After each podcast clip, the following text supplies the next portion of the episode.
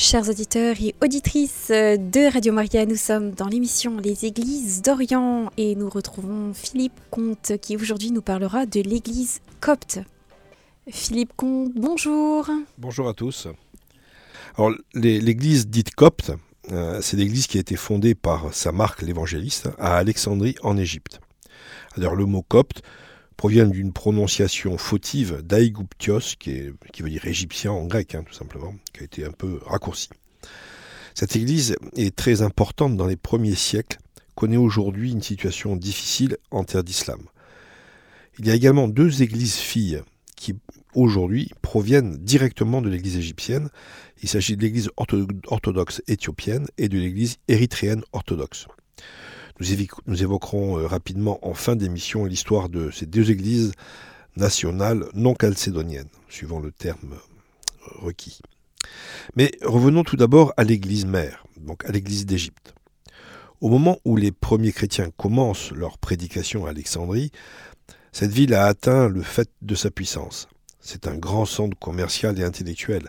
Elle est célèbre pour la richesse de ses temples, de ses jardins, de sa bibliothèque elle est le théâtre d'une immense fermentation d'idées. Elle offre l'aspect d'une ville grecque, mais sa population est très mélangée. Les autochtones, descendants de l'Égypte des pharaons, bien sûr, y côtoient donc des Grecs, bien sûr, mais également des Romains, puisque nous sommes dans le cadre de l'Empire romain, n'oublions pas. Également des Juifs. La communauté juive d'Alexandrie était très ancienne et très importante. C'est d'abord à ces derniers que s'adressent les adeptes de la nouvelle religion pour évangéliser. Mais le christianisme, malgré les persécutions sanglantes hein, de l'Empire romain, on en a déjà parlé à plusieurs reprises, se répand très rapidement. Et l'Église d'Alexandrie va créer sa, propre école, le didascalé, où les chrétiens puisent de nouvelles raisons de croire et apprennent à répondre aux arguments des détracteurs païens. Alors les noms de, de Clément et surtout d'Origène restent attachés au didascalé. On doit rappeler brièvement l'importance de cette école qui fut instituée vers 180 par Pantène d'Alexandrie. En effet, c'est là que fut inventé le mot Trinité, c'est-à-dire un amalgame lexical qui unit par aphérèse tri et unitas, trois et un.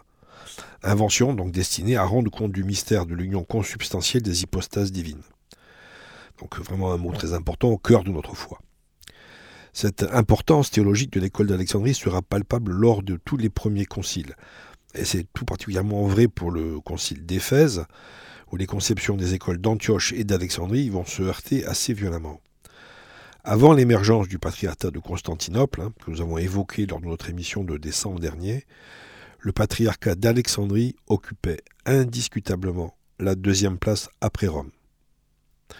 Outre cette importance ecclésiale, c'est aussi dans les déserts égyptiens que commença à fleurir le monachisme chrétien. Le premier anachorète égyptien est sans doute, a sans doute été ce Paul de Thèbes, assez mal connu, mais qu'on appelle parfois aussi Paul l'anachorète, justement, qui, déçu par la vie des villes, s'était retiré dans le désert, près d'un puits, y avait vécu jusqu'à un âge très avancé dans la solitude et la méditation. L'exemple de Paul fut très vite suivi par une multitude de saints hommes, désireux de trouver dans la solitude et les privations la paix de l'âme. Les plus célèbres furent sans aucun doute Antoine et Macaire qui vécurent en solitaire dans le désert égyptien pendant des années. Nous aurons l'occasion de revenir sur saint Antoine, grand saint de l'Église égyptienne. Avec Pacom s'inscrit une nouvelle évolution du monachisme, mais là encore en Égypte. Jusque-là, les moines vivaient isolés dans des grottes. Pacom jette les règles d'une vie communautaire et fonde des couvents où, dit-on, plus de 5000 moines se regroupent. Les 4e et 5e siècles voient ainsi l'apogée de l'histoire ecclésiastique de l'Égypte. En 325, au concile de Nicée, c'est principalement du fait de l'intervention du représentant de l'église d'Alexandrie, le grand Athanase, que l'hérétique Arius est condamné et excommunié. En 431, au concile d'Éphèse, c'est l'éloquence de Cyril, patriarche d'Alexandrie, une nouvelle fois, qui vient à bout de la théorie de Nestorius. On peut d'ailleurs rappeler comment Nestorius lui-même, dans une lettre, a jugé à l'époque le rôle de Saint Cyril, hein, donc du patriarche d'Alexandrie. Je cite Cyril a réuni ceux qui lui plaisaient, les éloignés et les proches. Il s'est constitué tribunal. Je fus convoqué par Cyril, qui a réuni le concile, par Cyril, qui en était le chef, qui était juge Cyril. Qui était l'accusateur Cyril. Qui était le représentant de l'évêque de Rome Cyril Cyril était tout. Fin de citation. On raconte même que Cyril d'ailleurs était venu à Éphèse accompagné de nombreux moines sortis précisément des monastères nouvellement fondés, moines dont l'ardeur à défendre l'orthodoxie conduisit Nestorius à craindre pour sa vie et à rester une part du concile enfermé dans, la maison dans laquelle il était hébergé. Ces monastères, comme on l'a vu, connurent un succès rapide. Lorsque Shenouda, supérieur du couvent blanc, meurt à 120 ans, dit-on, en 451, il dirige une communauté de 5000 moines et de 1800 religieuses. Mais 451, c'est également la date du concile de Chalcédoine. À Chalcédoine, le pape Léon fait parvenir un texte qui proclame, je cite, Jésus-Christ est une personne en deux natures. Le patriarche d'Alexandrie, Dioscore, rejette cette définition et s'en tient à celle que lui avait transmise Cyril, qui a tenu lui-même d'Athanase. Il n'y a qu'une seule nature incarnée du Verbe de Dieu. Le différent théologique, euh, où beaucoup ne voient plus aujourd'hui qu'une façon particulière de s'exprimer, donc vraiment un problème de vocabulaire pour concevoir en fait la même chose, est exacerbé par les rivalités entre les églises d'Alexandrie, donc qui avait la prééminence, et Byzance, qui de plus en plus tenter d'avoir la première place, en Orient du moins, grâce au voisinage de l'empereur et de la cour impériale. Alors, il y a également qui a, pu jouer un rôle un certain nombre de, justement de, persécutions tatillonnes de, l'empereur vis-à-vis du, clergé euh, alexandrin et également une pression fiscale assez importante qui a, qui a joué également son petit rôle. La rupture a lieu qui a eu lieu à l'époque, hein, dure jusqu'à nos jours. Et à partir de 451, l'église copte va avoir tendance à un peu à se refermer sur elle-même, ou du moins de, limiter ses contacts avec le reste de, la Méditerranée chrétienne, qui pour sa part a opté pour la reconnaissance du concile de Chalcédoine, évidemment. Cet isolement est toutefois relatif. Hein puisque euh, l'Église copte, si elle a donc coupé un peu ses ponts avec, le, monde méditerranéen, a étendu son influence vers le sud, en évangélisant la Nubie, c'est-à-dire la haute vallée du Nil au-delà de la première cataracte, et également le haut plateau éthiopien, créant ainsi deux nouvelles églises. Donc, pour revenir rapidement sur le différent théologique, du moins tel que ce différent fut perçu à l'époque, hein, puisqu'à l'époque, elle a amené donc cette rupture vraiment définitive les pères conciliaires ont défini, lors du quatrième concile, lors du concile de Chalcédoine, la relation entre, d'une part, Jésus, fils de David, et d'autre part, Jésus, fils du Père. Je cite donc le canon du concile. Un seul et même Christ, Fils, Seigneur, l'unique engendré, reconnu en deux natures, sans confusion, sans changement, sans division et sans séparation, la différence des natures n'étant nullement supprimée à cause de l'union, la propriété de l'une et l'autre nature étant bien plutôt gardée et concourant à une seule personne et une seule hypostase. Or, on a vu, hein, Cyril, dont le prestige était resté absolument immense en Égypte, avait utilisé la formule de, de deux, l'union s'est faite, également une seule nature après l'union. En fait, ce différent repose largement sur une acception sur l'acception qu'on veut bien donner, une acception plus ou moins différente, du mot grec physis. La différence de perception n'a pu être surmontée, même dans nos jours. Ainsi, la déclaration commune du pape François et de sa sainteté Toadros II, patriarche copte orthodoxe, au Caire le 28 avril 2017, notait, je cite, Cet héritage commun est la base du pèlerinage que nous faisons ensemble vers la pleine communion, tandis que nous grandissons dans l'amour et la réconciliation nous sommes conscients d'avoir encore un long chemin à parcourir dans ce pèlerinage. Donc on voit que le, chemin pour l'union paraît encore assez long. Alors si cette pleine communion n'est pas pour demain, et dans cette ère géographique également l'arianisme, l'uniatisme pardon, n'a pas aidé à la compréhension commune. En effet, il faut rappeler qu'en 1895 a été fondée l'Église copte catholique par sécession de l'Église apostolique église qui regroupe environ 250 000 fidèles, quand l'église copte orthodoxe en compte environ 9 millions, ce qui en fait la communauté chrétienne la plus importante du monde dit musulman. En effet, le fait historique majeur de l'histoire de l'église d'Alexandrie après son impressionnante expansion, ce fut la conquête musulmane. La prise d'Alexandrie en novembre 641 ayant été facilitée, facilitée d'ailleurs par les divisions religieuses dont on vient de parler, qui, qui opposait donc Alexandrie et Byzance, c'est-à-dire en fait l'Égypte et l'Empire byzantin. Mais l'Égypte chrétienne avait d'ailleurs précédemment déjà subi une première invasion. En effet, les Pères sassanides ont conquis la province en 619 et ont gardé le contrôle pendant dix ans, ce qui a permis donc au christianisme non calcédonien de s'ancrer encore davantage. Mais quand l'empereur Héraclius, au prix d'efforts considérables, a repris le contrôle de la région, soit fait en 629, ce fut au prix d'un affaiblissement considérable, et, euh, affaiblissement de l'Empire byzantin et affaiblissement de l'Empire perse d'ailleurs, dont les musulmans vont largement profiter. En décembre 639, une armée d'environ 4000 combattants fut envoyée par le calife Omar pour répandre l'islam dans le pays des anciens pharaons. Les Arabes arrivèrent en Égypte depuis la Palestine et avancèrent rapidement jusqu'à ce qu'ils atteignent le delta du Nil. Ils vainquirent les Byzantins à la bataille d'Héliopolis et se dirigèrent ensuite vers Alexandrie, qui se rendit grâce à un accord signé le 8 novembre 641. Après quelques tentatives timides de reconquête par l'Empire romain d'Orient, l'Égypte demeura sous le contrôle musulman jusqu'à nos jours. Ce contrôle fut d'ailleurs facilité par le droit islamique, qui prévoit, comme on le sait, hein, un statut spécifique pour les gens du livre, c'est-à-dire juifs et chrétiens. Ceux-ci peuvent pratiquer assez librement leur religion, toutefois avec euh, discrétion, hein, ne pas être trop visible dans le, domaine public, mais en échange d'un impôt spécial qui est la jizya, impôt donc que doivent payer les non-musulmans. Bien évidemment, les conversions ne tardèrent pas pour de multiples raisons. Alors parmi ces raisons, il y a qui n'a pas, qui est sur le long terme a joué un rôle non négligeable, c'est bien sûr se soustraire à cet impôt. Euh, qu'on peut éviter de payer simplement en se convertissant. Et on le sait, la conversion à l'islam est extrêmement simple, puisqu'il suffit de, prononcer la phrase qui, débute la prière islamique. Euh, autre, outil qui a permis de nombreuses conversions, c'est la disposition légale sur les mariages mixtes. Les mariages mixtes sont possibles en islam, mais uniquement dans le cas où c'est la femme qui n'est pas musulmane, et dans tous les cas, les enfants seront élevés dans la région musulmane.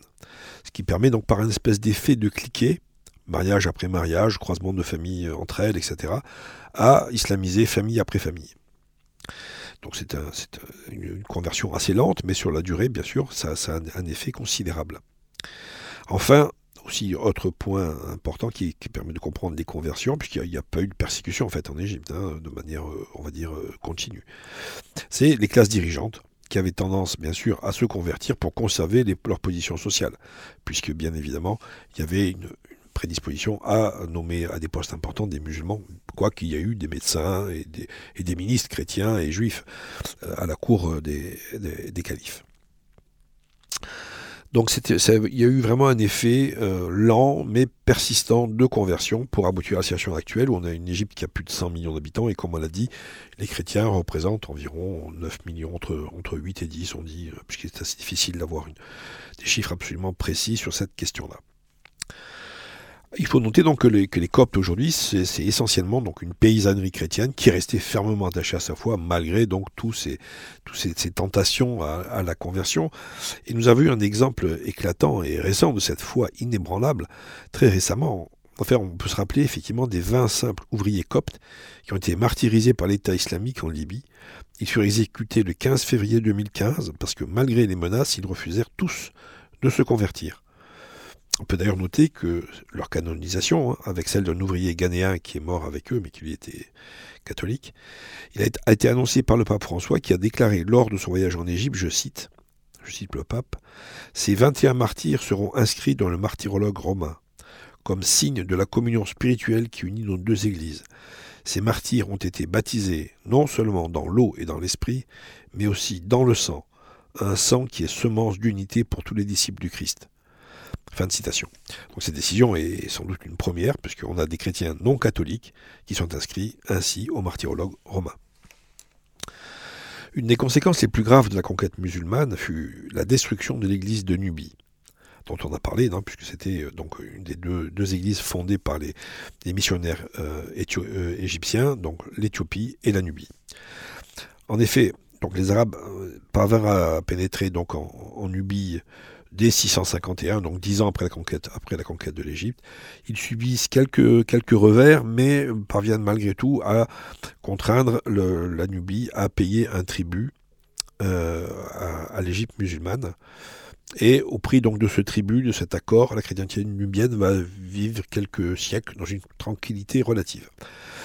Mais en 1315, le sultan Kalaoum occupe militairement le pays, détrône le roi Koudamdes, le retient captif au Caire, installe à sa place un de ses parents convertis à l'islam.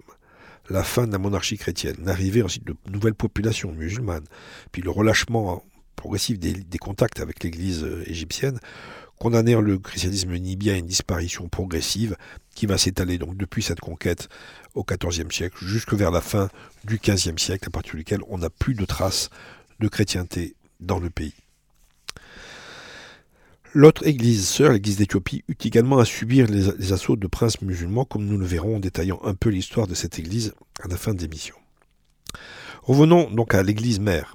Comme nous l'avons vu précédemment, l'église d'Égypte est relativement isolée, aussi élit-elle son chef suprême.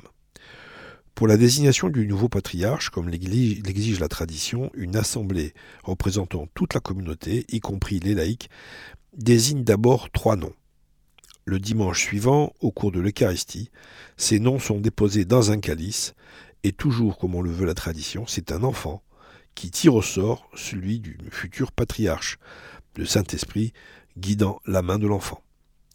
Le patriarche actuel est Théodore II ou Théodros II, également euh, qui est né le 4 novembre 1952 à Al-Mansoura. Il est le 118e pape d'Alexandrie et patriarche de toute l'Afrique et du siège de Saint-Marc, et le 93e depuis la rupture de Chalcédoine. Sous la direction du patriarche, l'Église copte orthodoxe compte 11 métropoles, 51 diocèses au travers de toute l'Égypte. Alors la liturgie euh, copte est assez euh, particulière, bien sûr. Euh, L'Église copte suit avec des degrés différents de, fréquence, trois euh, liturgies différentes. Celle de Saint Marc, celle de Saint Basile et celle de Saint Grégoire. La liturgie de Saint Marc, donc Saint Marc l'évangéliste, il l'institua et l'administra lui-même cette liturgie. Il la modela à partir de la dernière Pâque. Il faut rappeler d'ailleurs que cet événement eut lieu dans la maison de Saint Marc, et c'est là que le Christ mangea sa dernière Pâque. Elle est l'une des liturgies les plus anciennes, et fut priée d'abord en grec, puis plus tard, elle fut traduite en copte, et également en gaze, qui est la langue liturgique de l'Éthiopie. Le pape Cyril Ier, le 24e patriarche d'Alexandrie, réunit, organisait, ajouta plusieurs litanies et prières à la liturgie de Saint Marc, et souvent elle est ainsi appelée à la liturgie de Saint Cyril.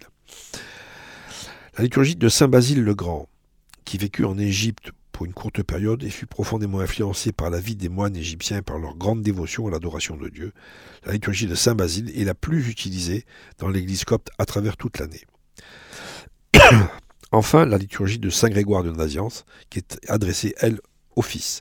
Elle est utilisée moins souvent que la liturgie de Saint Basile, principalement pendant les fêtes et en certaines autres occasions. La langue de la liturgie divine a varié au cours de l'histoire.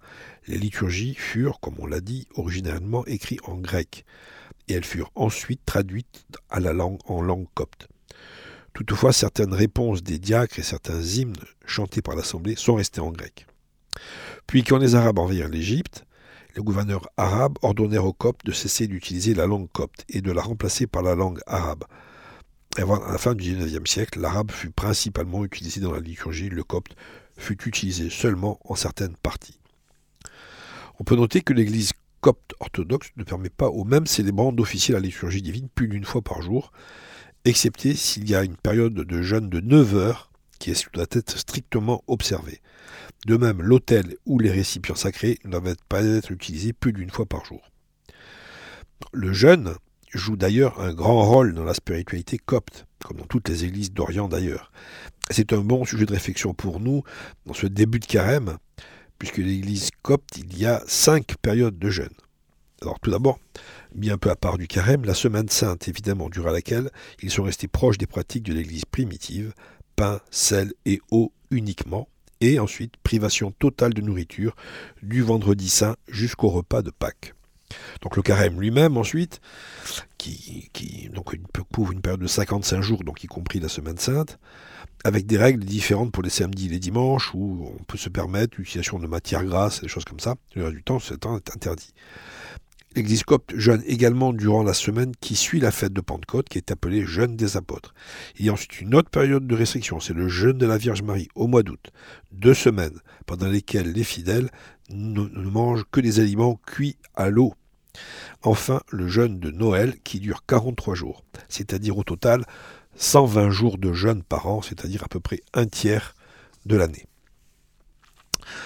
Alors les grands saints de cette église copte sont, outre sa marque, hein, considéré comme le fondateur de l'église, euh, Saint Antoine du désert, qui est né dans la région du Fayoum, hein, donc une oasis dans le désert, dans une famille assez riche d'agriculteurs égyptiens fervents chrétiens.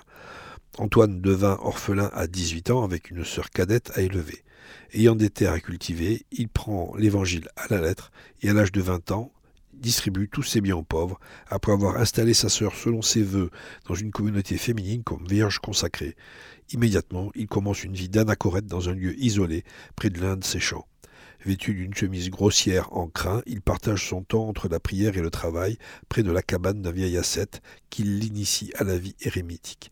Il décide de renoncer à sa retraite en partant vivre dans le désert, encore plus loin des hommes. Considéré comme le père de tous les moines, il est particulièrement vénéré dans son pays. Son enseignement pourrait être résumé par une formule qu'on lui attribue vers la fin de sa vie, je cite Je ne crains plus Dieu, je l'aime. Autre grand saint, lui aussi commun à nos églises, saint Athanase. Comme on l'a vu, c'était une figure majeure du christianisme antique. L'église copte actuelle l'appelle l'apostolique, avec une majuscule si l'on peut dire, le phare de l'Orient, la colonne de la foi. Comme nous l'avons vu, son rôle fut considérable lors du concile de Nicée. Puis, il devint rapidement le secrétaire, son histoire, hein, si on peut lui dire, il, devint d'abord secrétaire du premier euh, de l'évêque d'Alexandrie, qui, qui, était son prédécesseur, on va dire, et il lui succéda comme évêque en 328. Au cours des vifs débats théologiques de l'époque, donc contre l'arianisme, il est déposé exilé à cinq reprises, mais sa ténacité lui permettra de vaincre en fait les obstacles et de finalement l'emporter au moment du concile. Enfin, on peut citer également Pacom le Grand, né en Thébaïde vers 292, qui est généralement considéré comme le fondateur du cénobétisme chrétien, c'est-à-dire de la vie religieuse vécue en commun.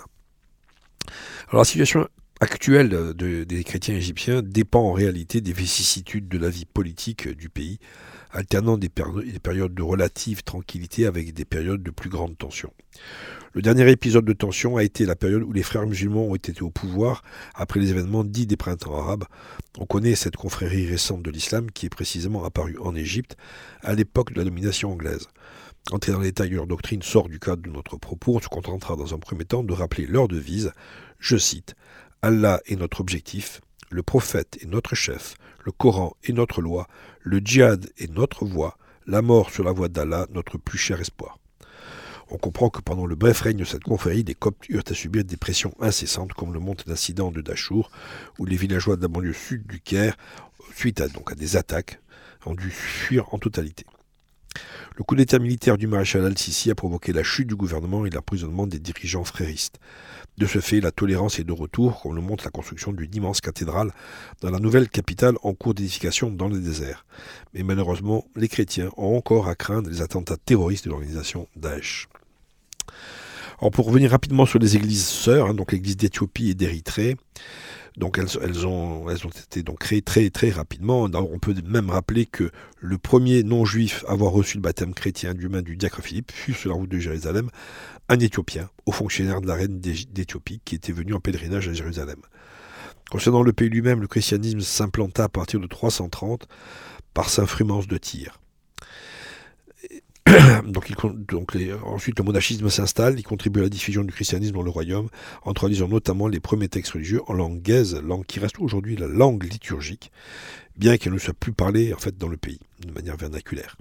On peut également noter que la Bible éthiopienne comporte des livres qui ne sont pas présents dans nos, nos Bibles à nous, par exemple le livre des Jubilés ou le livre d'Enoch. Donc monastère, architecture, art, peinture, littérature témoignent de l'influence sensible du christianisme au long de l'histoire de l'Éthiopie. L'Église orthodoxe Seule l'église précoloniale de l'Afrique subsaharienne a dépendu pour l'épiscopat de l'église copte d'Égypte, donc jusqu'en 1959. Jusqu'à ce moment-là, l'Abouna, donc le, chef de l'église éthiopienne, était un, moine égyptien nommé par le patriarche d'Alexandrie. Mais en 1959, l'église éthiopienne obtient d'Alexandrie son premier patriarche éthiopien et donc l'autocéphalie. Mais le christianisme éthiopien, lui aussi, a connu une crise grave au XVIe siècle où il a fallu, failli être euh, complètement éradiqué par le, sultan d'Adal, qui était précédemment donc euh, tributaire de l'empire d'Éthiopie, mais en 1527, il refuse de payer le tribut et quand l'armée éthiopienne l'attaque, Ahmed l'a défait reprend la guerre, le djihad, donc contre l'Éthiopie. Il est victorieux en mars 1529 grâce à des armes à feu obtenues euh, auprès des Turcs. Il parvient en deux ans à contrôler la plus grande partie de l'Empire, dévaste les hauts plateaux, brûle les églises, pille les villes et les monastères. Le pays est dévasté à tel point que les envahisseurs eux-mêmes souffrent de famine. Fort heureusement pour la chrétienté locale, un événement improbable se produit. Les Portugais, qui ont doublé le cap de Bonne-Espérance au sud de l'Afrique en 1498, débarquent au nord de l'Éthiopie en 1541 pour soutenir l'Empire chrétien, qu'ils identifient alors au mythique royaume du prêtre Jean, pays mythique qui avait fait rêver tout le Moyen Âge européen. Les troupes portugaises permettent à l'empereur de vaincre en février 1543 l'Empire chrétien d'Abyssinie, donc l'autre nom de, de l'Éthiopie, est ainsi sauvé. À notre époque, le visage religieux du pays est assez contrasté car des régions historiquement musulmanes ont été agrégées à l'Empire au XIXe siècle. Selon le recensement officiel de 2007, dernier recensement connu, 62% des Éthiopiens seraient chrétiens, avec une majorité d'orthodoxes, des protestants et des catholiques. 33% sont des musulmans, le reste étant adeptes des religions païennes traditionnelles africaines. Enfin, donc pour terminer, nous devons signaler donc qu'au moment de l'indépendance de l'Érythrée, donc l'Érythrée a une histoire un peu complexe, colonie italienne rattachée à l'Éthiopie après la Seconde Guerre mondiale. Elle obtient son indépendance en 1993 et donc l'Église locale qui jusqu'alors avait suivi le sort commun de l'Église éthiopienne s'est séparée en optant pour l'autocéphalie. Cette église regroupe environ 52% de la population de l'Érythrée. Le chef de l'église porte le titre de patriarche d'Érythrée avec pour résidence Asmara. Les relations avec le gouvernement très autoritaire de, l'Érythrée, hein, qui est le résultat de la, guerre d'indépendance, ont toujours été complexes. Il y a eu des dépositions, des vacances, et le remplacement même à la tête de l'église du patriarche Antoine par Dioscore, imposé par le gouvernement, donc, a conduit à la rupture de la communion avec les autres églises dites de Saint-Marc. Mais la rencontre en juillet 2022 au Caire entre Théodore II et le patriarche d'Érythrée a ouvert la voie à la restauration de cette communion. Donc on voit donc trois églises avec une, très vieille euh, implantation qui ont chacune euh, opté pour, pour l'autocéphalie, une certaine forme d'indépendance. Et trois églises donc qui sont les seules églises africaines antérieures à la période coloniale. Merci beaucoup euh, Philippe Comte pour cette émission et nous vous retrouvons euh, dans un mois. Chers auditeurs et auditrices de Radio Maria, nous étions dans l'émission Les Églises d'Orient avec Philippe Comte. Aujourd'hui, nous parlions de l'Église copte et si vous souhaitez réécouter cette émission, n'hésitez pas à le faire sur notre site en podcast sur le www.radiomaria.fr.